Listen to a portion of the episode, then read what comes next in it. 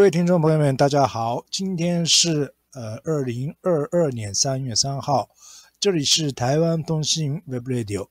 我们透过这个单元，呃，介绍各各位今天的呃台湾多种面貌。呃，节目主持人本田善彦以及早田健文先生。こんにちは。今日は2022年3月3日です。台湾通信ウェブレディオです。 台湾の今の姿をお伝えするウェブラジオ。パーソナリティは私、早田と本田さんです。今天的主题就是迈向二零二二年地方公职人员选举。今天我们要播出第一集，第一集的受访者，呃，是黄兴华先生。呃，今年的十一月二十六号，在中华民国自由地区，就是台湾地区举办直辖市长。 县市长以及呃市议会议长、议员和乡镇市长、市民代表、村里长等地方公职人员的选举，我们要透过这一系列的访问，由外国人的角度来理解各党各派人士的想法以及观点。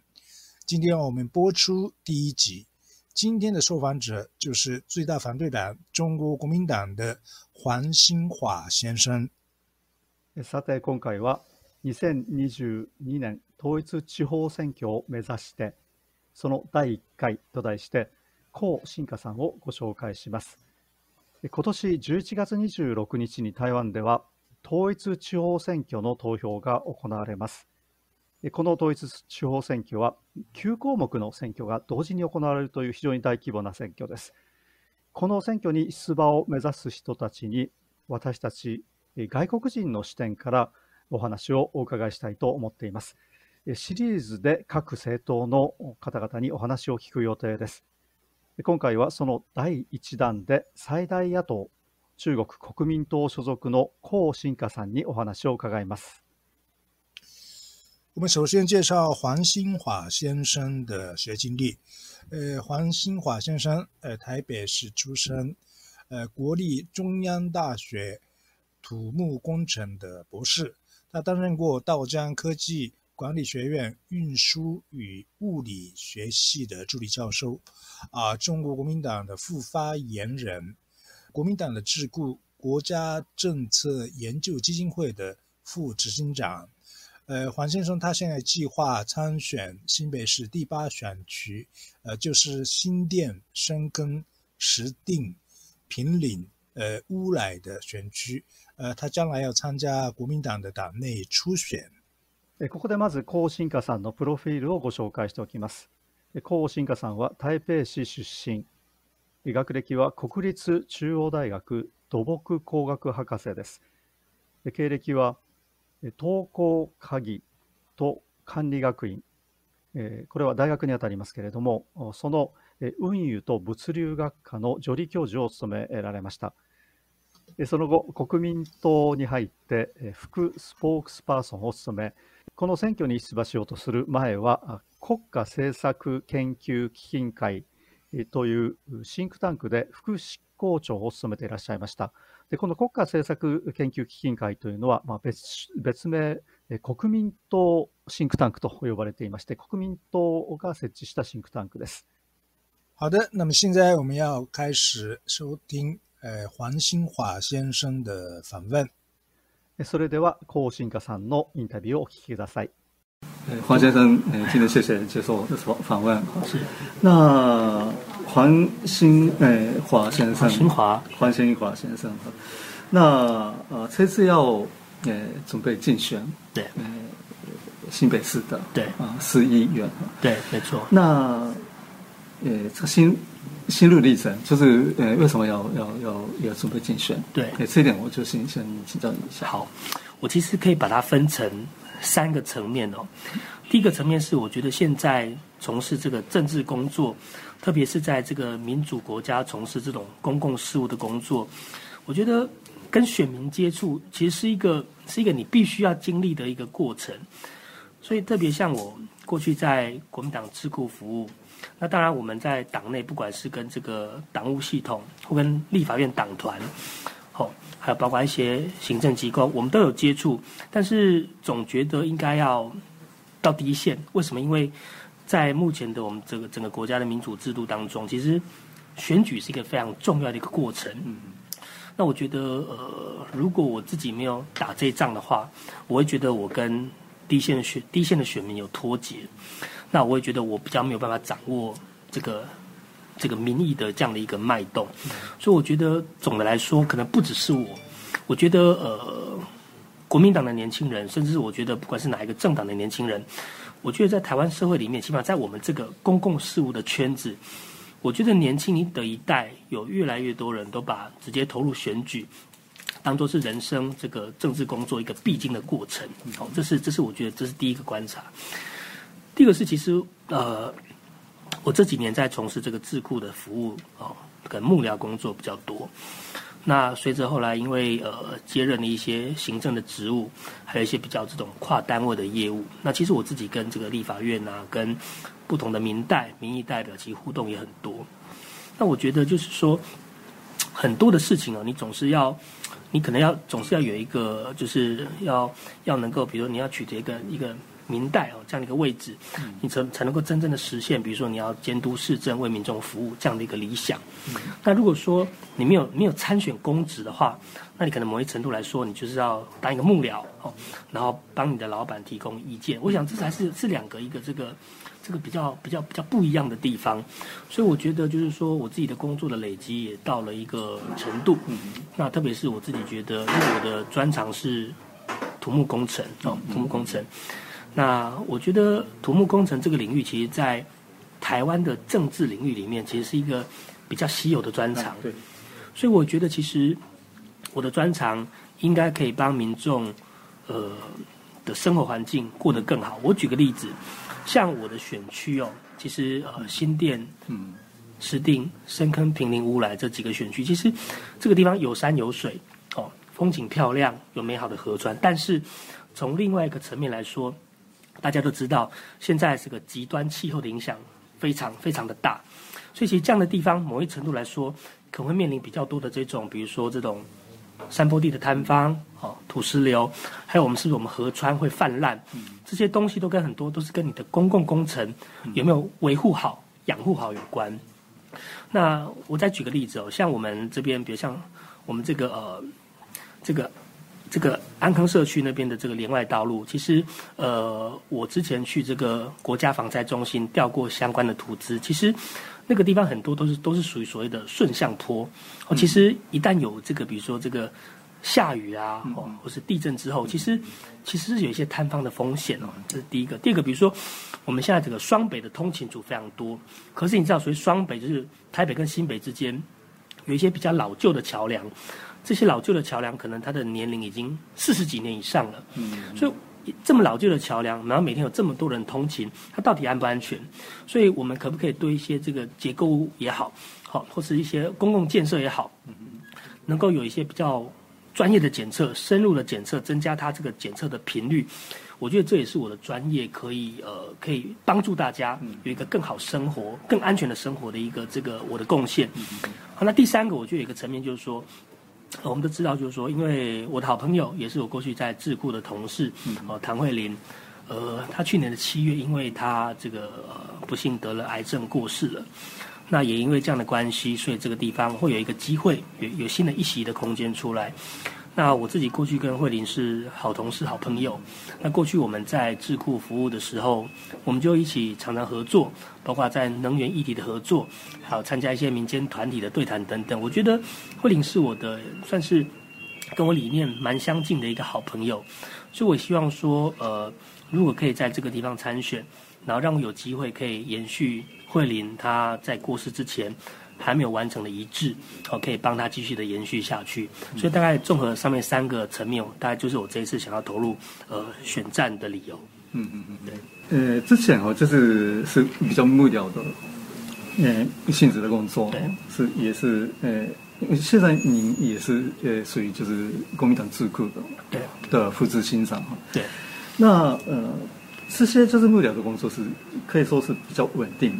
嗯，就有薪水拿，嗯，稳定的薪水可以拿。那选举的话，这个是一一种赌博。对，没错。那呃，上不上就不知道了。对，没错。哦，然后就花很多呃金钱费用、时间、体力等等，对对对，对。那为什么愿意这样子？就是嗯，第一个就是说，呃，虽然我过去从事幕僚，但是我我我我有两个比较特别的经验。第一个就是我其实帮帮两位人士打过选战。第一个是连胜文，他在打二零一四年台北市长选战的时候，呃，那时候我是担任他的这个政策组的副组长。然后另外一次呢，是在这个二零一六年的这个立委选举，那我帮郝龙郝龙平先生，哦，也是当时国民党的副主席，去打过这个基隆的立委选战。嗯，我必须讲哦，就是当然这两次都遇到了国民党算是逆风，这个势头比较不顺的时候，所以这两次的选战。败选了，嗯，但是其实我觉得，我从旁观察的结果是，我觉得其实国民党并没有失败，就是说我们可能面对到一个比较不好的时间，但是我觉得，呃，我们应该还是有机会能够赢得民众的认同，所以我觉得我应该要站出来做一点事情，这样子。那我也观察到，比如像是在过去，其实我觉得在台湾的政治环境里面，其实一个政党的起起落落其实越来越频繁，嗯，所以我觉得有时候。虽然大家现在觉得我们国民党的这样的一个一个这个士气比较低迷，但是我觉得对照过去的这个我们台湾的政治局势的变化，其实谁上台谁下台，其实可能这个轮动非常快。所以我觉得有时候危机就是转机。当大家都觉得我们困难的时候，我觉得就在这个时候投入，反而可以考验出自己真正的一些本领哦。哦，这其实是这也是我一个这个这次想要呃想要投入这个从政的理由。那另外还有一个比较特别，是因为嗯，我过去其实，在担任国民党的这个发言工作的时候，嗯，其其实那时候就面对到很多就是第一线的这样要帮为党辩护的一些这样的一个机会。嗯嗯，我我曾经的时候有开过一个。在党中央的文传会开过一个记者会，结果开到最后被被民进党的人士去提告这样子，这其实是蛮特别的经验。那我想讲的就是说，因为现在国内的局势变成很像是这个民进党这个呃，其实这个一直在做大。那我觉得民民进党对于很多这种民主法治的一些精神越来越不遵守。那特别是你看看，因为最近民进党他在这个。罢免啊，补选公投，大概都有获得他们开心的成果，所以他们现在越来越一步一步的进逼，所以可以看到现在像他们试图把我们这个卢秀燕卢市长，嗯，还有这个云林的县长，还有这个宜兰县长，一个一个接着一个不断的这个攻击他们，希望能够打出一个政治的破口。所以我觉得今年的市议员的参选人有一个比较特别的地方是，我觉得可能要比以前。更能够发挥即战力，你要及时的作战，所以可能我们不只是只关心在地的议题，我们可可能也要协助来帮助我们每一位县市长来做捍卫。为什么？因为我们唯有能够让我们的母鸡，就是我们的县市长的候选人得到捍卫之后，我们这些小鸡，我们整个选情才能够呃稳住下来。所以我觉得今年对于这个市议员的候选人来说，是一个新的挑战。我们可能要面对不只是在地的问题。我特别要想提的就是说，因为现在民进党他在搞这个呃修宪嘛，哈，那照这样看下去，我们年底很可能会有这个呃修宪的复决公投。所以正因为可能年底会有这个修宪的复决公投，所以我觉得要参加二零二二选战的每一位候选人。可能都会面临到这种所谓的这个比较敏感的国家认同的问题和我们的我们一些比较这种呃比较有这种政治意识形态问题，所以我觉得呃大家都应该准备好。那我比较幸运的是，我过去因为我工作经验的关系，所以在这些议题上面，我可能之前就有一些经验的累积，我也相信呢我可以发挥的还不错。好，所以我我也我也蛮期待自己在这次的选战当中，可以让自己的长才可以获得有效的发挥。嗯嗯嗯。那之前就是您做的工作，就是呃智库的工作的话，对，就是这个工作比较就是比较广泛的，呃，比较高度的这个中央层级的，对。那但是就是你现在投入的是就是市议员，就是比较地方性的，对。就有蛮大的差距。对，那这个差距你可以怎么样克服，或是这可以接受吗？对，嗯我觉得分两个层面来说，第一个就是说，我们当然是要透过有限的时间去勤跑基层，嗯，包括去各处的拜票、拜访等等，这些我一定都会努力的去做。嗯。好，这个这一定是要这样，要靠自己的努力。那另外一方面呢，我想从比较不同的层面来观察，因为现在我们讲了，就是说，其实不只是双北，包括整个北北基桃。其实都是一个生活圈的概念，所以其实我觉得现在的这个地方议员可能不只是只关心自己的地方事务，当然自己的地方事务非常的重要，可是我觉得现在地未来的这个事员应该要有能力能够联合其他选区的议员。我举个例子来说，像我这边是新店、深坑、石碇、平林、乌来，对我们左边可能有土树三英的选区，我右边可能有这个瑞平双贡，这些选区的山都很多。所以遇到这个防灾一个雨势下来的时候，这些地方有可能会发生比较大规模的灾害。这个就不是你光你选区里面的事情了，你可能必须要联合起来。可能所以我也打算跟这些选区的候选人，我也想说能够跟他们跟他们有一些共同的政见，帮这些这个山地区域的民众可以保护他们的健康。那另外就是我我再提一下，就是说比如说我们现在整个生活圈，可能像我们可能可能在新店生活，可能要去。台北工作，所以我觉得你必须要有能力跟其他县市的议员能够共同的有一些的这样的一个这个沟通，我才能够确保我们因为我们生活圈是都是贯通的。那另外一个很重要就是说，有些东西是涉及到中央政府的一个职权，比如我刚刚讲到的防灾，我们要帮民众争取更多的利益，诶，这可能要牵涉到你可不可以可以跟立法委员来合作。那这些东西正好就是我我之前因为我在中央好跟立法院也有比较多的接触，我觉得在这一块我可能是也相对来说会比其他的候选人可以提供更多不同层级的合作，然后一起来我们这边的民众来争取更好的生活、更好的福祉。嗯嗯嗯，对。那请问一下，这个目前这个就是你你的选区是新店、深坑、石碇、平林、乌来，对，这个选区的这个呃。就是政党或是政治的生态是大概是什么样的状况？好，呃，其实这个地方哦，其实总的来说，蓝军是比较占优势。嗯哼，总的来说是这样子。可是我们从若从最近几个这个呃四大公投来看的话，哎，其实有一个蛮特别的结果，就是说，其实呃这个大区域的人口主要还是集中在新店呃这个都会地区。那如果我们从这个公投结果来看。新店这个平面的这个比较人口最多的都会区，大概都是这个四个同意比较多，所以好。那反观来说，我们几个比较山地的区域，像是乌来、深坑，哦，这个石定平坑，可能深坑还好，几个比较这个偏这个山山地的这样的一个这个区，大概都是这个四个不同意比较多。哦，也就是说，我们这个区呢，虽然这个蓝大于绿，可是这个区里面大概有一些地的位置在靠山的地方。大概都是这个四个不同意比较多，所以也因为如此哦，这个其他像是像是这个石定、深坑、乌来、平林等等，可能这些东西这些地方也是我们将来想要积积极去支这个争取支持的地方。哦哦哦，对，对不起，这个资资讯来讲是啊，就是当然是这个就是。呃，选区也是蛮大的哈。那尤其是乌来区的话，那是原住民对比较多的地方嘛。所以是不是有特殊性在那边的？哦，当然对。因为其实我我发现，其实这是呃，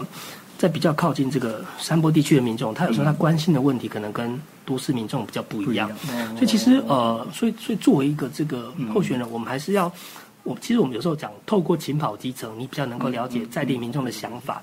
那另外还有一个比较比较新的一个做法是，叫做所谓的这个参与式的预算，就是说，呃，如果有机会帮大家服务的话，对于一些比较特别的区域，那可能不是说我要给你什么东西，而是我帮你争取一笔资源，你们在地的民众自己去讨论，讨论出一个共识。所以这叫统治到治理，就是说以前统治说我给你什么你就要什么东西，可是现在一个比较新的政府的治理是，请你告诉我你需要什么东西，我帮你筹措到足够的资源，那我来供应你这样子。我觉得这是一个治理概念的转变。所以包括像一些比较特别的区域，我们将来愿意就提供一些所谓的争取参与式的预算，哦，让民众自己去讨论，看你需要什么东西，我们帮你。统筹资源，让你来达成哦，所以我觉得不同区的民众，我们可以通过一些不同的方式来满足大家的需求，对。那这个你的专长，这个土木工程来讲哈，就是也是其中之一嘛。对，哦哦，对，那土木工程是就是台湾的甚至也是，就是这个可能全世界都一样，对就是比较容易产生弊端这样子。对，嗯工程方面，对对，对没错。那你对这个这个呃有什么对的看法或是做事？其实我觉得就是说，呃，没有错，因为工程其实是一个蛮蛮专业的领域，而且它牵涉的层面很广。比如说，它可能需要不同的工人、不同的环节，它是一个高度资金的投入，一个高度技术的投入，那不是一般人都可以都可以做的。也因为这样的关系，所以也造就就是说，可能呃，在过去可能有少数一些人他把持了相关的利益，但是我必须讲的就是说，我们国家这几年下来，在公共工程的领域，我们在防弊的方面。嗯也做得越来越好，包括我们招标的制度，嗯嗯包括我们对材料的一些品管，哦其实都有不怎么讲，就是我们有透过不同的方式来确保工程的品质哦，这样子。所以我觉得目前来看起来，就是说，呃，一方面我觉得整个这个政府的这个招标的环境。也越来越公开透明哦，这件事情其实公开透明这件事情，在整个工程的环境里面是一个非常重要的指标。为什么？你谁来投标？那投标结果的品质怎么样？你政府有没有做好控管？这些东西都都都是公开透明的时候，你就比较少有那种私相授受的利益可以在隐藏在其中。那另外，我想讲一些比较技术性的问题。我举个例子来讲，像以前我们在做建筑的时候，大家可能会在这个混凝土里面灌水。嗯灌水之后它比较好灌，因为它比较稀嘛，这样跟你泡牛奶一样。可是到后来，我们工程界在推动所谓的高性能混凝土，它的品质很好，嗯好可以有更更强的混凝土。但是如果你在过程当中你不依照 SOP 来做，假设你偷偷加水，这个材料就会失败，就会造成这个塞管等等这样子。好、那包括像现在很多这个，比如说像以前的这个建筑都是这个钢筋混凝土的建筑，那现在可能建筑是什么 RC 的结构、钢骨的结构。随着你的技术的提升，你的施工的这些工人的训练，跟你积聚的这样的一个这个你的品质，会不断的提升。那这样提升的结果就是说，你可以从中偷工减料的机会变少了。哦，所以我觉得不只是政府层面哦，从招标的制度，还是我们从这个工程厂商的技术层面，我觉得整个工程界的发展，其实都让这种可以上下其手的黑暗空间在变小当中。所以我觉得这是一个。努力的过程了哈。那我不能说现在没有弊端，我只能说，呃，现在要让弊端发生的空间应该是越来越少，嗯这样子。如果加上你这样子一个专业的人士来把关那就更有利了。对我希望自己期许自己可以当，所以叫做嗯城市的守护者，也是我这一次一个选战的主轴哦。对嗯嗯嗯，就包包含这些土木工程，没错是建筑方面。对，没错。哦，哦哦对不起，这个哦，就是因为，哎，你是本来是居住在呃新北市吗？我其实因为新北市这边其实是我小时候我的外婆家的地方，外婆哦，所以其实我从小对这边其实就不陌生。嗯我觉得有一个比较特别的人生经验是这样，我觉得其实这其实不只是我，我觉得这也反映出很多这种嗯双北都会区民众的生活习惯。我举个例子，我一个月可能我会花八千块来新店的家乐福买东西，为什么？因为我觉得附近就走新店有个大卖场。嗯嗯嗯然后，比如说，呃，我两个小朋友都在新店的慈济医院出生，嗯，哦，好、所以其实这个地方不只是我从小就是我的外婆家，嗯。我在这边活动的，而是而且而且是我就是我们在生活圈其实也是常常互动的地方，所以这也是为什么我一直强调，就是说，其实我觉得现在的民意代表不能够只单纯的用你这种选区的概念，而是你要用一个比较生活圈的概念，哦，来来做经营。我觉得这样其实才能够做好让这个我们讲这个区域优势的互补。哦，我觉得这对整个这个区域的这个发展来说，其实才是一个比较可以有有所助力的一种这种呃公共的思维，用就生活圈的观念，哦用区域治理的观念来从事公共事务，大概是这样子。对，那呃这边的选选区的这个呃政治生态哈，就是因为蓝军比较多，呃对就呃的支持的比较多的，这个也是选择的一个一个因素吗？嗯，我觉得是这样，因为呃是这样没有错，可是目前看起来，因为因为我们还要经过党内的初选，嗯那这次看起来应该这个竞争者其实也比较多，哦。所以我只能讲说，OK 这一区机会大，但是挑战也比较多，所以总之来说都是一场艰苦的奋战，只能靠自己的努力，然后不断的往前进，希望会有好的结果。那呃，黄先生，我我想就是稍微请请教一下你的背景哈，是呃你是呃土木工程的这个对呃博士嘛，是在台湾拿的博士。台湾对，哎，那之前是有在学校有教书过。对，在嘉义教过书。哦哦哦哦，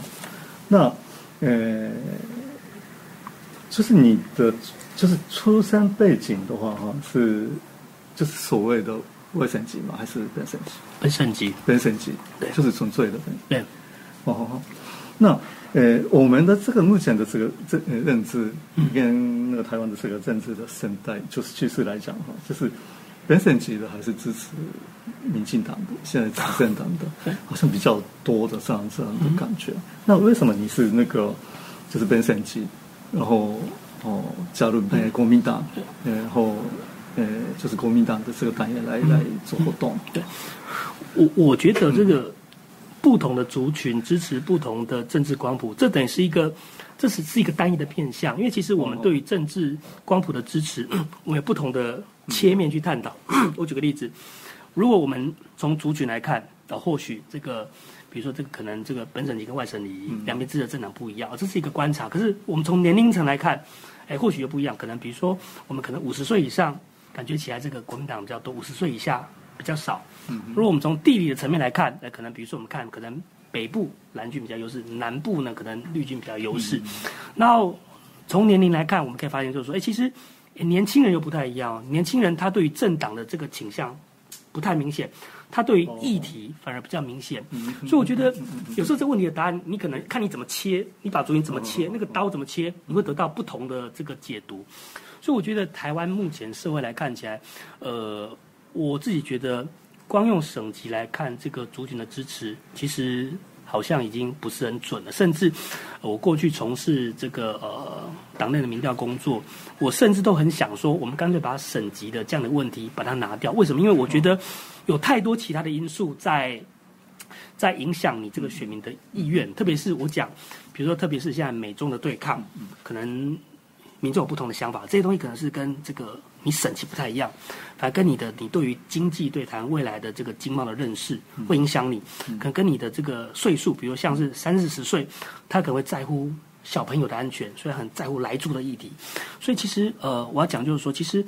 省级这个东西。呃，在台湾的政治的内部的这样的一个选择的动态上面，我觉得它的影响力是越来越小，而且大幅的减小。反而是对于年轻的年轻的一代来说，它是用议题来决定我这次要支持谁，而不是用政党来决定我要支持谁。所以这也是为什么我觉得国民党在你的议题设定上，还有论述上面，还有对于一些时事的回应上面，呃，这些都是一个新的挑战。那你本身的话，就是什么时候加入国民党？那什么理由加选这个党？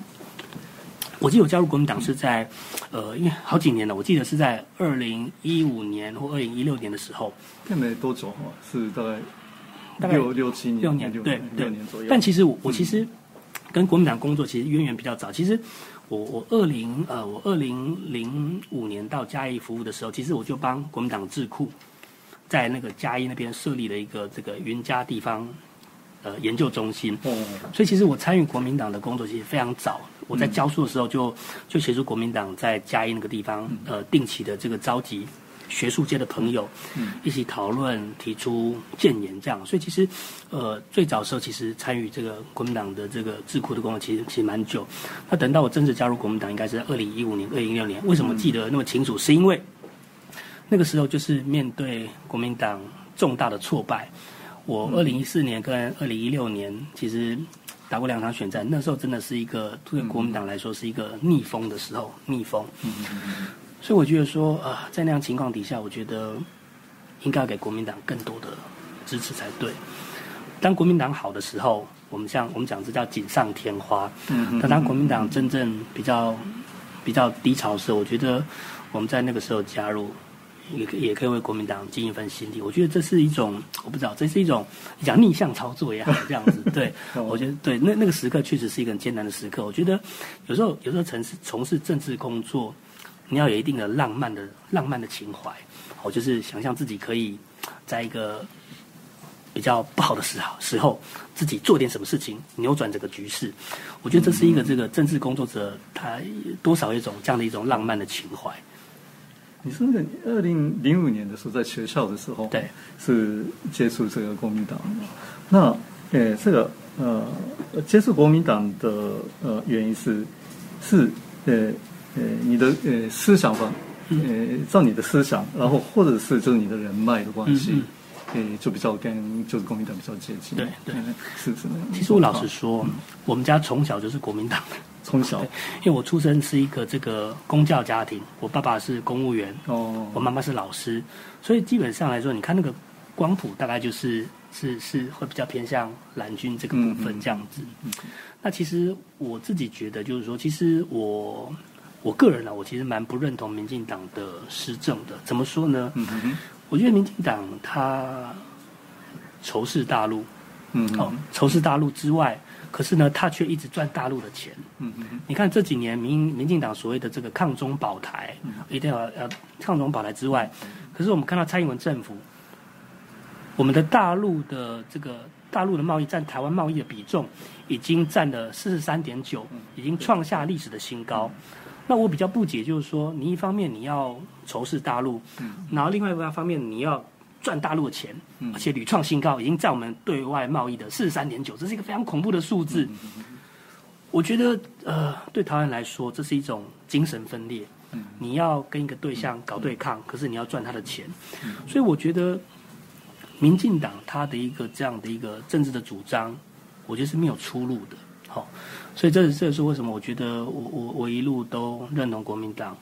然后跟国民党站在一起，因为我觉得，因为民进党他的一个政治思想，他的他的他的做法，让台湾没有出路。那我觉得唯有在国民党的一个主张，比如说我们觉得要这个亲美，这个友日和中，嗯，我们跟跟周遭的地区都要保持一个平衡友善的关系。我觉得这样子才能够帮台湾带来真正比较平稳、比较安定的未来。只有国民党可以做到。嗯。这个国民党会做得到吗？现目前这样的国民党真这是一个挑战。我老实说，现在民进党操作抗中保台的气氛成功了，而且他们可以有效的做政治动员，这是事实。嗯而且他们也尝到甜头，所以他们一定会继续这样做。可是我觉得我必须要这样讲，就是说，我觉得民众对抗中保台这件事情。迟早会弹性疲乏，就是说，你一个政治动员，你操作一次、操作两次、操作三次，当你一直操作下去的时候，我们面对我们自己台湾的体质越来越虚弱，我们面我们对于大陆的依赖越来越增加。好，你看现在蔡英文讲说台湾多么重要，可是你看我们又要吃来猪，然后可能又要在日本没有给我们一个保证的情况底下，我们要又要好像要吃核食，那后面又有讲什么机改食品要进来了，甚至这几天不是有个新闻吗？这个立陶宛。不是卖酒到大陆去，就大陆不收，我们台湾也要也要把它买过来。我觉得我们台湾好像就是一个资源回收站一样，就是说我们怎么老是在收一些别人不要的东西？我觉得我们的国际地位，你蔡英文不是说我们台湾的国际地位越来越高吗？为什么感觉起来跟我们的感觉不一样？我们老是在收一些人家不要的东西。所以我讲的就是说，民进党的抗中保台也好，它的大内宣也好，可能一时有效，可是我觉得这个东西的效力只会。越来越糟糕，它的边际效益只会越来越糟糕，所以我觉得，我想以一个例子当做当当做一个这样一个新的，就是说，回想一下当时这个陈水扁当总统的时候，我意气风发，他说我们民进党要做好长期执政的准备，哇，讲的这个义愤填膺，可是他讲完没多久就爆发了红三军的事件，他就垮台了。好，那你可以想想看，那时候这个这个马英九二零零八年，哇，意气风发的上任。那民进党有个声音说：“哇，我们民进党在马英九执政之后，我们可能有好几十年都不能执政了。”哎，可是你看，曾几何时，马英九这个下来之后，换民进党上去，所以我要讲就是说，其实一个政党的起落轮替是很快的，因为民众的口味其实变化很快。所以我是觉得就是说，呃，就是虽然国民党现在整个势头比较差，我们在一个比较低迷的时候，但是我觉得也不用太也不用太难过，只要我们自己的我们自己不要散掉，我觉得。还是很有机会赢得民众的认同。嗯，对。所以你就是之前是在呃，现在也是还是在呃国民党的智库。对。就是呃比较看的比较广泛嘛。那所以就这样的观察来讲啊，就是或是呃研究呃来讲是国民党就是有能力呃做这些？就是刚刚你讲的说，呃，美国、日本、呃，大陆这边就是比较平衡的这样子的这关系发展，是做得到吗？我觉得就是说，做不做得到，第一个我讲其实蛮困难的。但是我觉得我老实说蛮困难，因为其实，在这样的状况底下，其实真的蛮困难。我举个例子好了，你现在美国跟大陆对抗，那美国一定要找个代理人去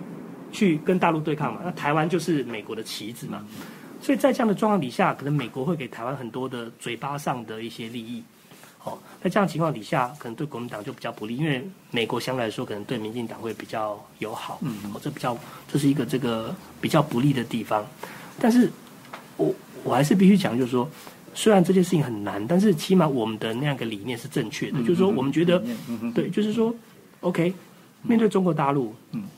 它毕竟是一个非常大的一个这个综合实力蛮强的一个政权，如果你要跟他继续搞对抗的话。嗯，我觉得要么就是两败俱伤，要么就是台湾我们必须要有一天走向战争。我想这不是我们愿意见到的方向。我们是觉得说跟大陆保持一个这个稳定、和平互动的关系，好，然后我们彼此，我们台湾自己可以发展自己的经济，我们自己的民主。我我们也期待就是透过大陆他那边会会改变这样子。我觉得这其实其实是就是说有些问题。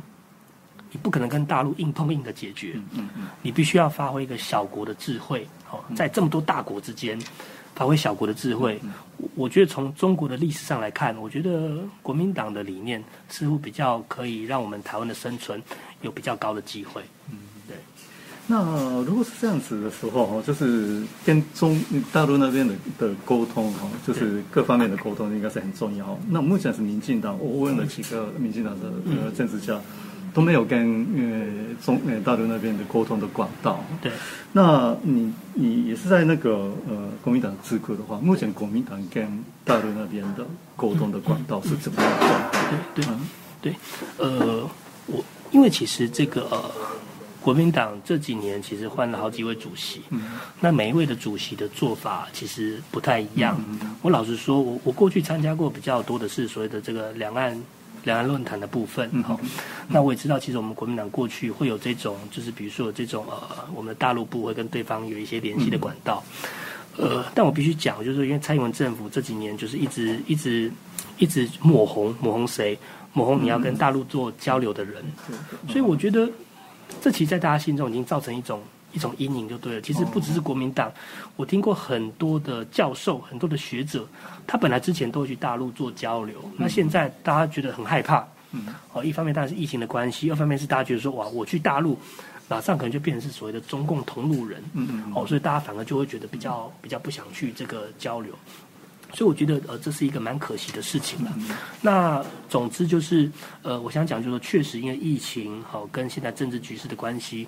我觉得可能不管是哪个党跟大陆的这个呃这个这个这个交流，大概都是有减少这样子。但是，但是我也在想，其实，呃，国民党跟大陆基本上来说，因为过去。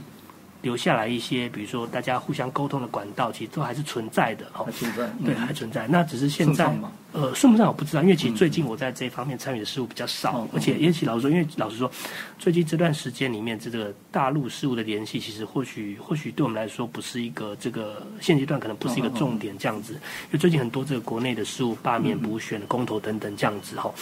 而且现在的政治氛围氛围可能也让这个跟大陆之间的互动变少了这样子，但是我必须讲了，就是就一个这个互信，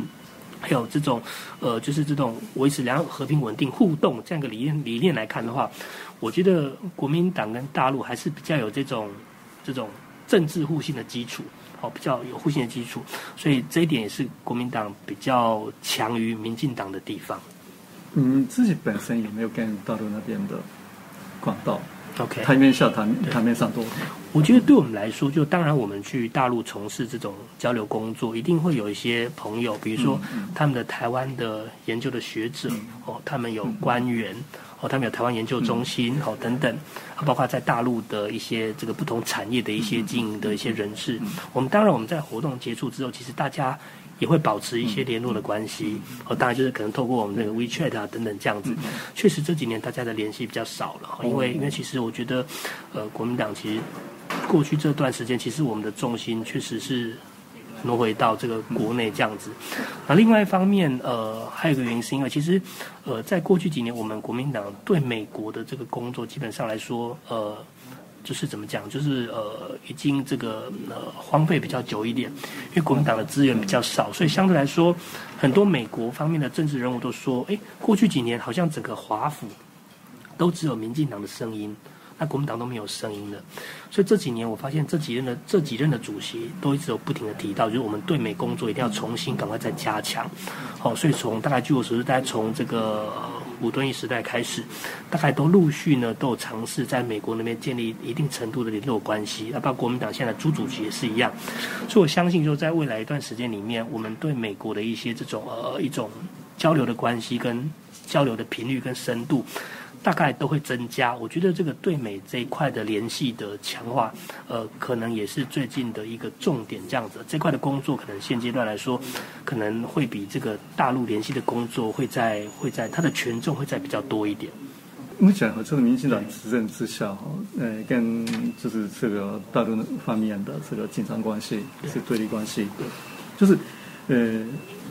大陆民众对这个呃台湾的观感哦，就是越来越变坏了哈。那跟之前这个满满洲时代是完全是不一样的这样的状况之下哈。呃，应该这样的这个民进党做不到的这样的这个私底下的管就是管道，实在是呃，是不是很重要？对国民党来讲，哦，那对这个呃大陆呃的民众对台湾的这个呃观感的变化，你你怎么看？我觉得这其实是一个我们全台湾民众都要面对一个很严肃的课题，就是说，当然了，不管从这个这个政党的角度跟大陆有联系，而这是一个管道的问题。可是我们发现到，其实诚如早田先生你所说，最近大陆的民众对于台湾的这种武统用武力统一台湾的声量是越来越高的。我觉得这是一个很不利的发展。当这个大陆那的民众对台湾友善的程度消失的时候。其实这是一个联动的过程，会影响到他们国内的政局。特别是我必须讲哦，呃，当台湾现在一直不断的这个对大陆呛虾的时候，对大陆不友善的时候，他们大陆内部的鹰派的势力也会起来，就是主张对台湾和平的鸽派，嗯嗯，会势力会下降，鹰派会起来。甚至我必须讲，如果大陆内部的这个政情不稳的话。可能他们会用一些，比如说用强硬的方式解决台湾问题，当做是一个这个稳定他们国内的手段。我觉得这些都是未来可能的剧本，而这这些东西都会让台湾民众的福祉遭到伤害。所以我特别想讲，就目前呢，在大陆内部想要武统的这样的声音已经越来越高了。我觉得凡事都有一个临界点，只要你一过了那个临界点，可能就再也不复返了。那我必须强调的是。在民进党政府的执政底下，现在我们对大陆的贸易已经占了我们对外贸易的四十三点九了。所以，如果我们在这样的情况底下，还是要跟大陆采取这种这种抗中保台这样的一个这个这种理念的话，我觉得这是一个很很让人矛盾、很错乱的一件事情。所以，我觉得在这样的发展下去，我觉得。呃，我是我是看不到台湾可以有稳定的未来。老实说，我觉得如果照民进党这样的执政下去，我是对于这个台湾的未来、两岸的未来，其实保持着比较悲观的态度。嗯嗯嗯嗯。那之前有一个就是呃有一个说法哈，呃之前就是呃比如说就哦二扁时代、三四扁、民进党三四扁时代的话，就是大陆那边就是跟呃国民党的关系。一来就是呃，就是希望就是跟台湾方面就建立关系嘛。那是是那个时代也是就是跟呃民进党政府，呃陈水扁政府是比较没不往来，那反而就呃跟国民党，呃然后就透过国民党来就是呃希望就是这个呃嗯比较友善的这个呃关系。那后来就成功了，就呃马英九总统就是当选了嘛。那呃，后来就是呃呃，这次就是陈水呃那个呃蔡英文呃胜选了，就又回到民进党的时候，就国民党的这个势力就已经很弱哦。嗯。呃，那时候呃大陆那边已经不期待就是国呃国民党。嗯，这个这个管道有有这样的说法哈，嗯嗯你觉得这样的说法是对吗？对，嗯，我觉得其实我也听过这样的说法，可是我必须回头过来讲，就是说，呃，我其实我看不到现在民进党跟大陆之间有什么样一个政治语言或是政治共识，可以让他们展开一个互动交流这样子。那其实我觉得这是为什么，就是说我对于现在民进党执政底下的两岸关系是比较悲观的。为什么？因为当你大陆的民众普遍对台湾有敌意的时候，那你的政治人物不管怎么讲，我觉得那个名气只要敌对台湾，有时候这就像是一个怎么讲，就是像是一个呃，就像一个这个飙车一样，你过那个临界点，你可能冲下悬崖就没有办法回来了。所以我觉得我们反而要比较这个思考的一个问题是，呃，不管国民党是比较弱，不管大陆是不是还愿意跟国民党联系，好，只要是民进党的执政再这样下去的话。我会觉得，连两岸人民的那种善意的这样的一个的一个感觉都消失的话，那我觉得，我觉得有一天走上彼此战争、彼此冲突的道路，可能会是几率越来越高的哦。特别是我必须讲，就是因为现在美陆互相较量、互相竞争的关系，其实美国很多时候他想要打击大陆，会借由台湾当做代理人去打击大陆。那其实，在这样的状况底下，也某一程度来说，也加深了两岸。发生冲突的可能，我们知道很多这种发生这个跨国或者是世界大战，它可能都在都在一个不经意的情况底下，一个火苗点燃就发生了。所以我觉得大家对于这种两岸和平的问题，似乎我觉得要更严肃的看待。不管是哪一党执政，只要你两岸人民那种敌敌对的的这样的一个这个心态，敌对的这样一个氛围，只要过了某一个临界点之后。可能到时候你想要回头也很困难的，所以这是我们要要要怎么讲，要严肃看待的一件事情。那目前的执政党呃，或是绿绿营那边对国民党的批评是哈，就是大陆那边就是利用国民党统一诶台湾，对，就是呃要合并呃。呃，大陆那边是这样子的批评，那所以就呃，国民党是对大陆来讲是一个一个统一的一个工具，是有这样子的这个批评，就是一一种就是抹红的一个一个一个做法嘛。那对这个呃来讲，就是你在国民党的这个这个一个一个成员来讲，是是什么样的看法？我觉得第一个就是说，我的观察是，其实民进党在处理很多问题的时候，不管是政治的问题、外交的问题，或是内政问题。他们很喜欢先把你扣上一个标签，好，比如说你要跟大陆交流，他就说你是中共同路人，把你戴红帽子。我举个例子来说，像最近呢，这个台湾说要加入国际组织，那台湾说要加入 CPTPP 或这些东西。我们都觉得民进党只是嘴巴上喊一喊而已。说真的，我我真的看不到他们有任何积极的准备。我举个例子来说，像你要加入 CPTPP 的话，这是一个非常深度的一个这种一种经贸的统合。你的法规、你的劳动的环境，包括你对于智慧财产权的的这样一个保护，你是不是都做好了先期的准备？我看不出来民进党有做好先期的准备，所以我不禁的怀疑，有就是说。民进党嘴巴上讲说要加入国际组织，可是他事实上他并没有做出务实的投入，他等的什么东西？他就等说好，中国大陆打压，好，然后他们可以来做政治操作。我觉得大概就是这个样子，好，所以所以我觉得就是说，其实我觉得就是呃，我觉得面对这样一个民进党这样的一个这样的一个操作底下，然后特别是他们把很喜欢把一些事情都先贴标签，好，比如说他们，比如说我们之前讲我们要反来租，哦，他们就把你。弄着说你是反美猪，所以你反美，你这个不顾台湾的国际关系，所以我觉得就是一个这个贴标签的过程。那所以反过来说，我觉得，我觉得国民党应该要要脸皮要更厚一点。好，就是说，人家讲说什么政党恶斗，可是我们看到都是哎，只有民进党斗国民党，但是国民党好像都不敢斗民进党。所以我觉得我们国民党的这个的政治人物应该要要更怎么讲，要更凶悍一点。然后更勇于讲真话，所以这也是我为什么我觉得新时代的这个明代的参选人应该要更有集战力，更敢于这个为党发声。因为因为什么？因为如果不这么做的话，我们总是会被民进党欺负，然后被戴帽子，你永远都没有办法这个让自己的理念可以真正的舒张出来。对，那国民党诶执政跟大陆那边亲近。那会不会真的是被统统统一吗？会会会不会发生发发生这种事情？我觉得其实我我我们两党都非常的清楚，就是不管你从民调也好，从整个政治结构的来源好，我们我们所有的政治人物都是民众，台湾的民众用投票选出来的，我们当然会把我们中华民国的发展当做第一，因为我们太了解，因为我们的我们的权利的来源是来自于台湾的民众嘛，嗯嗯嗯。我们怎能怎么可能会去以大陆的这个考量作为第一考量？所以我觉得就是说，反正我自己发现，其实民进党呢，他一方面仇视大陆，一方面又赚大陆的钱，我觉得这才是让整个台湾体制很弱化的地方，吼，对啊，所以我觉得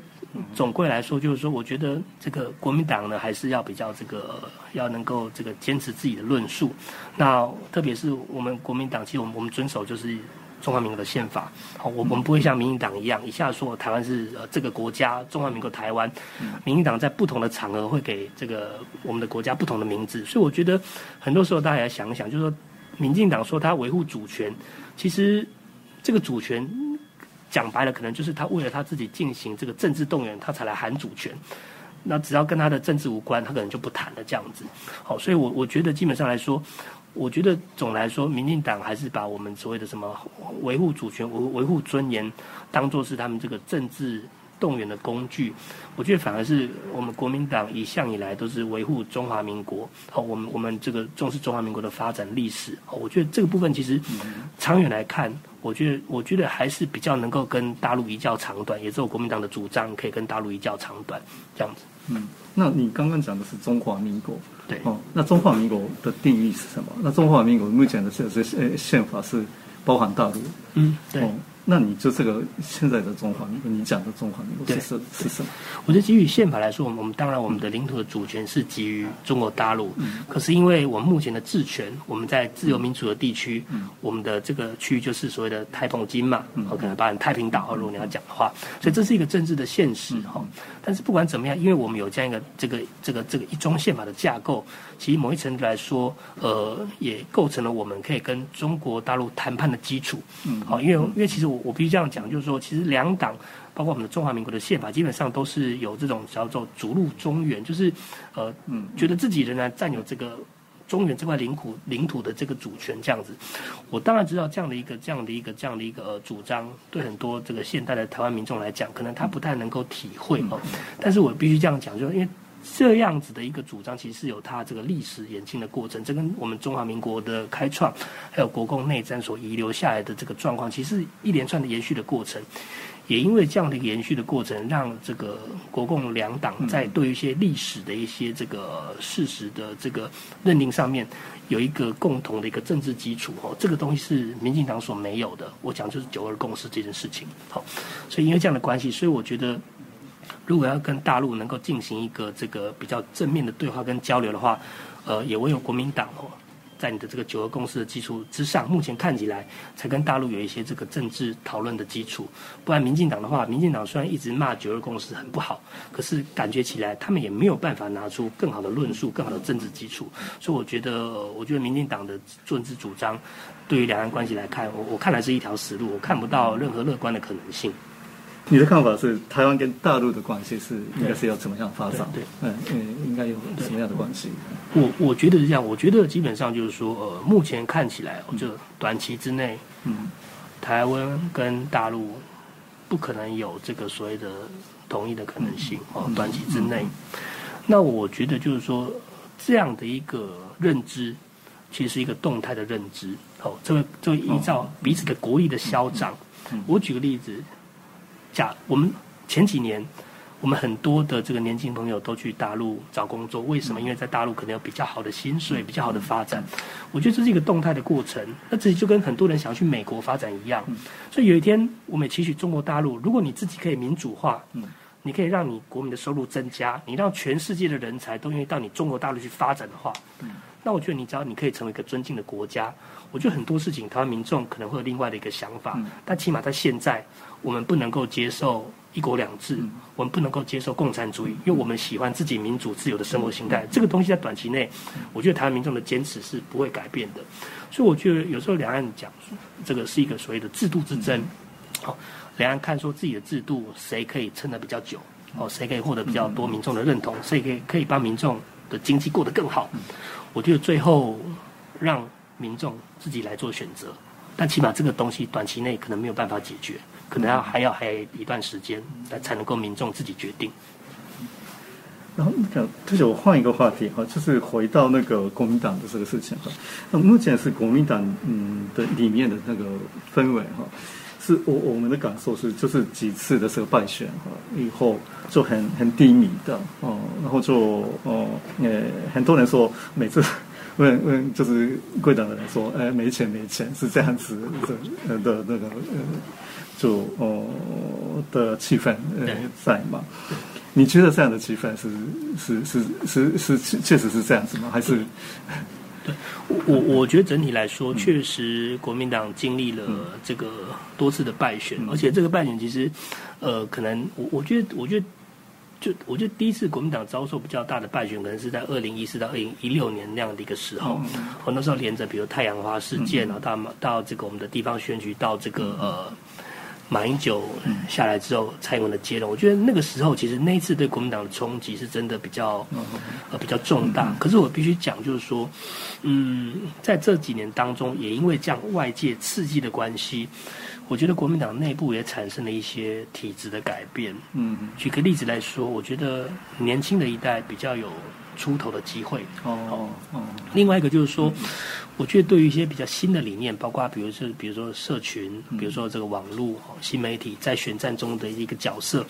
我觉得反而国民党有更积极吸收的一个这样的一个心情。所以我必须讲哦，在在最近几次的一些这个网络声量的对战当中，哎，不见得是绿营占上风哦。哦。有些时候，其实国民党跟国民党的侧翼，他所展现出来的声音，其实在某些议题上是大于绿营的。所以我是觉得说，在这几年当中，我觉得蓝军的支持者、蓝军的侧翼跟国民党本身都有危机感，这样的危机感反而可以让很多的事情就变得更更加速，加速的做一个这个这个世代交替，然后更加速的做一些突飞猛进。所以我觉得。这个部分等于是，就是说，你外界有刺激，然后可以让内部的体制改变。那我必须这样讲，比如像最近这个国民党内比较勇敢善战的人越来越多。哦，我觉得这这某一程度来说，都是一个呃，这是一个正面的一个循环。哦，所以包括包包括你，我期待我自己可以发挥这样的角色。所以对照我觉得，我觉得因为台湾民众的口味真的改变非常快。哦，所以我觉得一个政党，你现在这个拥有很大的权利，你也不要太高兴。为什么？因为从过去的经验来看。就在你最骄傲的时候，嗯，你可能就会衰落的越重。你可以想象，国民党二零一八年我们赢得非常的漂亮，可是二零二零年我们就失去了选战。当然，这里面有美中的美美陆的因素，有很多不同的这个因素，没有错。但是我想讲就是说，其实政党的轮替其实很快。我觉得拥有权力的人，其实也不要觉得说自己可以永远执政，这是不可能的事情。所以我觉得国民党自己也不要太灰心，因为机会永远存在。嗯。所以你是现在是大概呃，我现在四十五岁啊，已经四十五岁。对，那四十五岁是呃，国民党来讲是 呃中生代吧，是年轻一代。我们还不到，我算是年轻一代。年轻一代，国民党一个年龄层来说。哦，四十五岁的话，那就就是呃，跟你年龄就是差不多的，就是呃，跟你的年龄层的呃人里面，就是加入国民党的。呃，状况是什么样子？嗯，呃，跟就是民进党比较的话，我觉得当然就是说，我觉得呃，这个以目前来看，我觉得感觉起来，这个同样是年轻人，他可能这个比较喜欢加入这个民进党的比较多。好，为什么？因为其实，在民进党那边看起来，因为他们执政的关系，他们也比较懂得这个利益的分配，所以看起来呃机会比较多这样子哈。可是老实说，呃，这是有政治企图心的年轻人。那我觉得总的来说，其实现在的年轻人对于政党的认同，其实并不是那么固定。其实现在年轻人并没有太强烈说，我一定要加入哪个政党。他们通常都是靠靠议题。嗯，我觉得在这个议题上，哪一个政党比较符合我，我现在就支持谁。可是等到可能等到下一个议题。哎，我跟另外一个政党议题比较相近，我可能就比较偏另外一个政党，所以这变成说像是一个不断的打仗的过程。你要在很多的议题上面都不断的争取民众的支持，然后等到你支持比较多次以后，你才能够让这个民众的政治光谱比较往你这边靠近。所以就是说，对现在来说，反而你在很多的议题上面，你可能每个议题都要想一下，说你这个议题到底有没有办法能够为你这个赢得民众的认同哦，大概是这样的一个理念。你你说那个刚刚你讲的年轻人是大概是什么样的年年龄层的的人？我觉得啊，就是如果从民调来看的话，我觉得大概只可以从五十岁这个一刀切，可能五十岁以上相对来说，可能是这个呃国民党支持者相对来说可能是稍微比较占优势一点。那五十岁以下的话，可能就会比较支持，比如说这个民进党啊，或者民众党等等这样子。哦，这是一个非常概率的一个年龄的分布。但是我必须讲哦，很有趣的是，比如说一般人讲，可能这个民进党的支持者。都比较反核，可是我没看到，哎，好像二十到三十岁的民众，哎，其实永和的比较多。嗯，所以我刚刚讲，可能就是说，我们在看一个政治光谱的时候，可能不能用你是哪个政党来看，可能要用你是这个议题，你比较比较倾向谁，好，议题来决定你此刻的政治光谱，可能是现在一个比较。比较比较吊诡的趋势，所以变成说，呃，我们在做政治工作的时候，我我们可能不能太有自信，说啊，这些人一定都是支持国民党，可能不是这样子。他可能这个议题比较支持你，可是下一个议题，如果你做不好，他就支持别人，可可能是有这样的一个这样的一个观察。那你对那个就是太阳花世代的哈，有有什么样的看法？大概大概是三十左右是太阳花时代嘛？哦，所以就哦，你是比较呃比他们年长，然后还有就是。更年轻的也比太阳太阳花时代，对，那这个就是这这一代就是太阳花时代时代的，对，啊年代的这个那些人的，对，嗯，看法是怎么样？我觉得我的观察就是说，当时有参加太阳花的一些学生，我觉得当他比如说当他年龄变比较长的时候，我其实觉得他们的对于这种两岸的认识，嗯，对于政治认识，嗯，可能会有一些改变。比如说，我可能十几、二十几的时候，我可能比较认同民进党的理念。可是我我可能到了三十几岁，我有了小孩，我有了事业之后，我可能会比较从经贸的关系，哦，特别是比如说我有些人当了妈妈之后，他会比较重视这种环保啊、食安的议题。所以我觉得，呃，这是一个动态的过程，没有错。可能在太阳花时代，那时候国民党呃，可能比较不受到年轻人的一些这个青睐。但是我觉得年龄是动态的，他可能年年轻的时候。因为某些议题的关系，他比较偏绿，可他比较年长之后，诶，他可能的思想不一样，所以这就是国民党的机会。我觉得当每个年龄层他都有不同他的这个人生的课题的时候，我觉得你国民党是不是可以去抓住他的需求，然后把他往你自己的这个光谱拉过来？我觉得这是国民党的机会，也是挑战。哦，所以，所以，所以我想说，其实机会永远都在，只是看你可不可以抓得住。你是那个，就是呃，你的家庭是虽然是是比较倾向就是国民党的支持者。就是里面有那个呃，有有政从事政治的吗？呃，有，我的父亲也是从事，但是他是公务员，就是说他公务员，他他就是他是是通过这个公职的考试哦，他等于是国家的公务员。哦，他对他在政府机关服务，所以其实这个我从小对于一些这个政治事务，其实其实就不陌生，这样不陌生哦，对对，没错，也不是就是正二代。也可以说吗。我我觉得，因为因为就是因为其实像我爸爸，他是公务，我相信很多人的，因为很多人的家里他是长辈，可能担任公务员，嗯，担任公务员。那当然，呃，他们既然担任公务员，就对于公共事务会有比较多的接触，嗯，哦，对于可能地方事务会有比较多的了解，这样子。哦，那你说是不是正二代？我只能说，OK。我爸爸是担任公务员哦，所以我可能对于这一块公务员的一些生活的形态，还有他们的一些新生活比较可以了解这样子。但是，但是我觉得是不是正二代？因为我爸爸毕竟也不是不是这种公众人物，不是选选举出来的。哦，那我我爸其实不是这个公众人物啊，所以我觉得可能也不能能够说是什么这个正二代，可能可以不完全是这样子。对，虽然虽然我爸爸他有从事这个一些这个有从从事这个政治工作，从事党务过，哦，但是我我的我的想法。他毕竟不是台面上的人，所以，所以我觉得讲这个正二代也这个比较太沉重了一点，这样子。那正二代的意思可能是就是因为，呃，就是呃长辈对从事就是政治工作，就是像就是出来选举，就是那然后有有有既有的地盘。这是什么？那就接就那个继承下来就是这样的，是不是这样？那你不是这样？不是，因为其实我父亲没有所谓的地盘，并没有这样子，所以我们到那个地方也是必须要这个重新努力开始。虽然我的虽然我的父亲他有政治工作的经验，但是他毕竟不是选举出来的哈，所以所以其实我们没有也没有所谓的地盘哈。可能他有一些经验，他有一些人脉可以帮助我，但是但不管怎么样，我觉得来到这个地方还是得靠自己的努力，因为我毕这所以所以毕竟说，我我其实我。我其实或许吧，我我不是那么纯种的正二代，我我必须这样说。哦哦哦，对。所以说这个呃选区的话，还是要自己重新要要耕耘。对，我觉得是这样，必须要自己重新努力耕耘。那你觉得啊，就是这个胜选的秘诀在哪里？如果你要胜选的话，我觉得以一个这个党内初选来说，胜选的秘诀就是你要在短时间内能够赢得最大的知名度。嗯嗯，因为民众必须要知道你。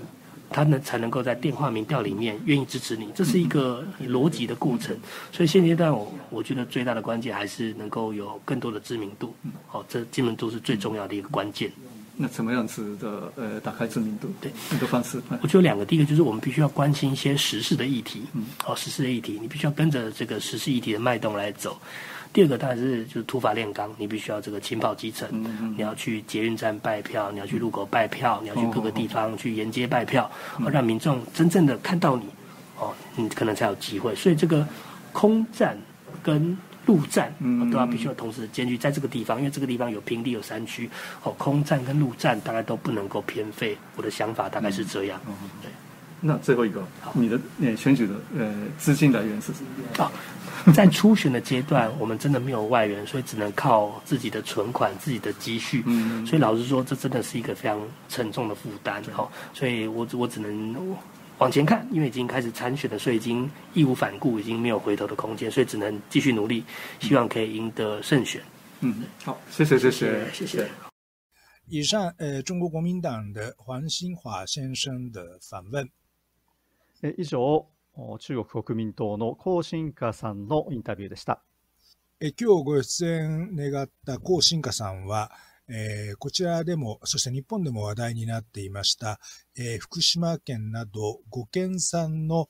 えー、食品の台湾への輸入問題で、えー、非常にその関心を持っておられて、えー、この番組にも出演願った、えー、森田康彦先生、えー、森田教授と、えー、早田さんのその対話、えー、その内容について、あの、自分の持っているその媒体で紹介したいということで、早田さんにも、あの、インタビューに来たことがある方らしいですね。そうなんですね。まあ、一緒に、更新家さんと、まあ、番組を作ったことがあるんですけれども、えー、あの非常にこの珍しいなと思ったのはですね、はい、え実はこの福島など5県からの食品輸入の、えー、解禁の問題、まあ、これすでに解禁されていますけれども、えー、これはあの福島第一原発の放射能漏れ事故ですね、をきっかけとして、はい、まあ、台湾は福島など5県からの食品の輸入を非常に長い間禁止していたんですけれども、えー、これを現在の与党の民進党が解禁するという方向で進めていたんですね。はい、で、えー、これに対して、えー、最大野党の国民党は反対の立場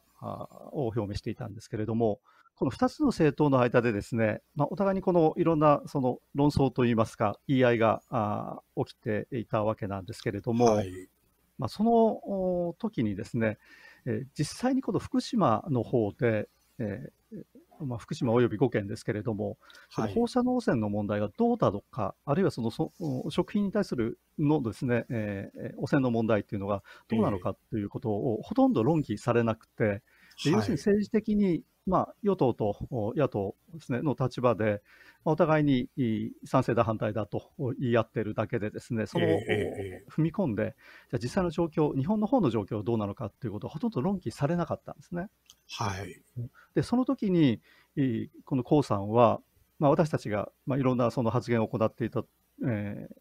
のに対してですね、興味を示しまして、えーはい、じゃあ一体そのどうなのかということを知りたいと。で、それをぜひですね、まあ、台湾の人たちに紹介したいということで、えー、えー、まあ、一緒に番組を作りませんかという提案があったんですね。はい。ですから、あの、これ国民党の人たちが、この福島など5県からの食品輸入の問題に反対していると、与党・民進党が進めているのに国民党は反対しているんだというです、ね、印象というのが、おそらく日本の方々の中には強いんじゃないかと思うんですけれども、えー、国民党の中にもですね、この江さんのように、自分の政党の立場はともかくとして、じゃあ実際のところがどうなのかということを知ろうというですね、まあ、そうした、はい、あ気持ちを持っている、つまりこの日本の実態というのを知りたいという、えー、そういった人がいるというのはですね、実はちょっと、えー、珍しいといいますか、不思議なああ印象を持ったんですね。なるほど。というのはその、まあ、与党の民進党と野党の国民党との間のこの論争の中で、そうした観点というのはほとんど出てないんですね。そうですよね。あの、お互いその、まあ、党利党略というんですか、ええその党の立場、えーそのテーゼに立った賛成反対っていうのはあるんですけど、あの、福島が実際にどうなんだとか、うんあの、そういうふうな話っていうのは、とんと聞こえてこなかった印象ですね。そうなんですね。で、これはあの与党・民進党の方ですね、そのえ解禁をするという姿勢を、うんまあ、方針を示していたあ民進党の方も、これはあの、はい私たちのこの台湾通信ウェブレディオでインタビューをおしていますね。えまあ、民進党の関係者にインタビューしたんですけれどえも、はい。もうその中でも実は出てこなかった話なんですね。でしたよね。ですから、その解禁するという与党側も、そういったその日本側の事情ということに関しては、あまり、といいますか、ほとんど関心を持たずに、この論争をはい行っていたという状況だったんですね。ですから、あのまあ、言ってみればこう、非常にこの真摯な形で日本はいを理解しようという、まあ、そういった姿勢を持っているのが、この高進化さんではないかと思うんですね。なるほど。で、まあ、この高進化さん、国民党所属で、まあ、その国民党の方と一緒に番組を作ったということで、まあ、我々がですね、その国民党を支持しているんじゃないか、あるいは国民党と親しいんじゃないかというように思われるかもしれないですね。あるいはその、うんこれは誤解と言っていいかもしれませんけれども、あそういったその印象が持たれるかもしれないんですけれども、実はそうではなくてですね、これはもむしろその江さんの方からあ話をしたいと、話を聞きたいということでですね、まあ、それに答えたと、私たちが答えたという形なんですね。なるほど。ですから、決してその政党色があって、えー、江江さんと一緒に、まあ、江さんに協力したということではないんですよ。はい。まあ、今回はその、えー福島および、えーごけえー他の県ですね、えー5県産の食品輸入のことで、まあ、江さんとの交流ができたということなんですが、実はこのはい台湾の方々、これあの各政党ですとか、あの年齢性別問わず、その日本に関心を持っている人が多そうに見えて、実はその日本のその現地のことについて、その声を聞いてみようという方は、私たちが思うほど実は多くないんじゃないかなって気がするんですね。どうでしょうか？そう思いますね。えーで、またその、関心を持っている方もですね、どちらかというと、この先入観をまず持っているというような印象があるんですね、この問題に関しては。はいはい。うんですからあの、この台湾と日本との間で、本当にこの交流を進め、あるいは交流を深めるという意味から言うと、ちょっとそれではですね、えええ心もとないなという感じがしますね。そうですね。はい。こうしたその今回のこういった問題をきっかけにして、じゃあ台湾の人たちが福島のことを理解するということは非常に重要なことだと思いますし、これはもう台湾の人たちにとってもですね、これ実は非常にこの重要な、あまあ、ああまりこのこれまでですね、その注目されなかったこの放射能の問題っていうのをどのように理解していくのかということでは非常に重要になってくると思いますし、はい。その逆にこの台湾で、えこの福島など5県からの食品輸入の解禁をめぐってですね、このようになぜその与野党の間で、えー大きな対立が起こっているのか、大きな社会問題になるのかということ、おそらく日本の方ってあまり理解できないんじゃないかと思うんですね。うんうん。はい。だからその日本に親しいそのお与党の民進党は解禁を主張していて、でえー中国大陸に親しいその国民党、最大野党の国民党は反対しているとこういう構図で見られることが多いんじゃないかと思うんですけれども、決してそういうわけではないと。じゃあ何が台湾で起きているのかということを日本の人たちもですね、えー理解していくと。この、えー問題をきっかけにして理解していくということになれば、あお互いの理解がより進むのではないかというふうに思います。ですね。コウさん、えー番組の中でもおっしゃっていました、今年、えー40代、えーはい国民党の中ではまあ割と若い世代に属する方なんですが、そうですね。はい。はい。あの、福島の食品のこと以外にも、日本の、えー例えば貧富の格差ですとか、高齢化社会、少子化といったことにも関心があって、えーそういうことでまた話をしたいというふうにおっしゃっておられましたので、あの、そういう意味では今までなかった、あの、日本と台湾との、なんていうんですかね、はい交流というのか、相互理解の窓口が、ここでまた広一つ開けると。そうですね。で、あの、この江さんのその背景というのがですね、ええ。ーまあ、日本の方はその、うん、国民党、中国国民党という政党に対してはですね、どうもその中国大陸からやってきたその外省人、いわゆる外省人ですね、戦後に中国大陸からやってきた人たちとその子孫が中心になっている政党だという印象が強いんじゃないかと思うんですけれども、はい、江さんは違うんですね、江新華さんは。はい、この人はですね、そのいわゆるそのまあ、本省人といいまして、戦前から台湾に住んでいる人たち、まあ、その子孫ですね、およびその子孫ですけれども、はいえー、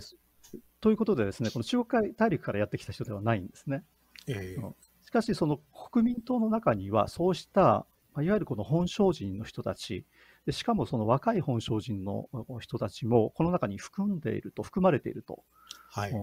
ですから、その民進党が本省人の政党、国民党が外省人の政党とという、そういった区別をするというのはですね、これ非常にあの問題がある見方なんですね。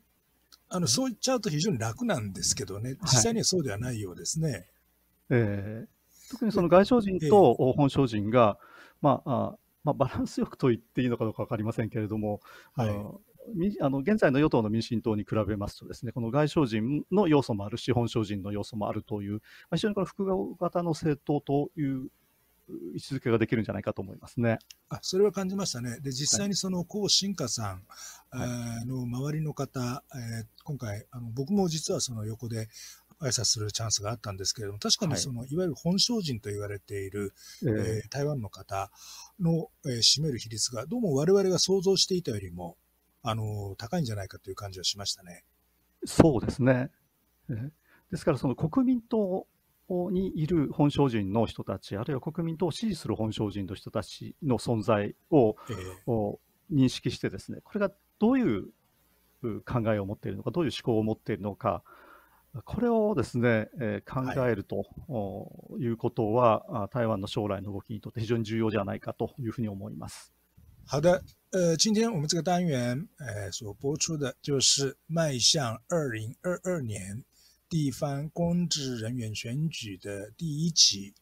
呃，我们今天访问到国民党的黄兴华先生，呃，将来呢，我们要继续访问各党各派的从政人士。さて、今回は2022年統一地方選挙を目指して、その第1回と題して、国民党所属の高新華さんをご紹介しました。この選挙シリーズ、これから各党の人々にお話を聞いていく予定です。这个时间由我本田善彦以及早田健文先生共同主持。谢谢收听。この時間、パーソナリティは私、早田と本田さんでした。各位听众朋友们，呃，再会。それではさようなら。二零二二年三月三日，呃，台湾通信 Web Radio。2022年3月3日、台湾通信ウェブレディオでした。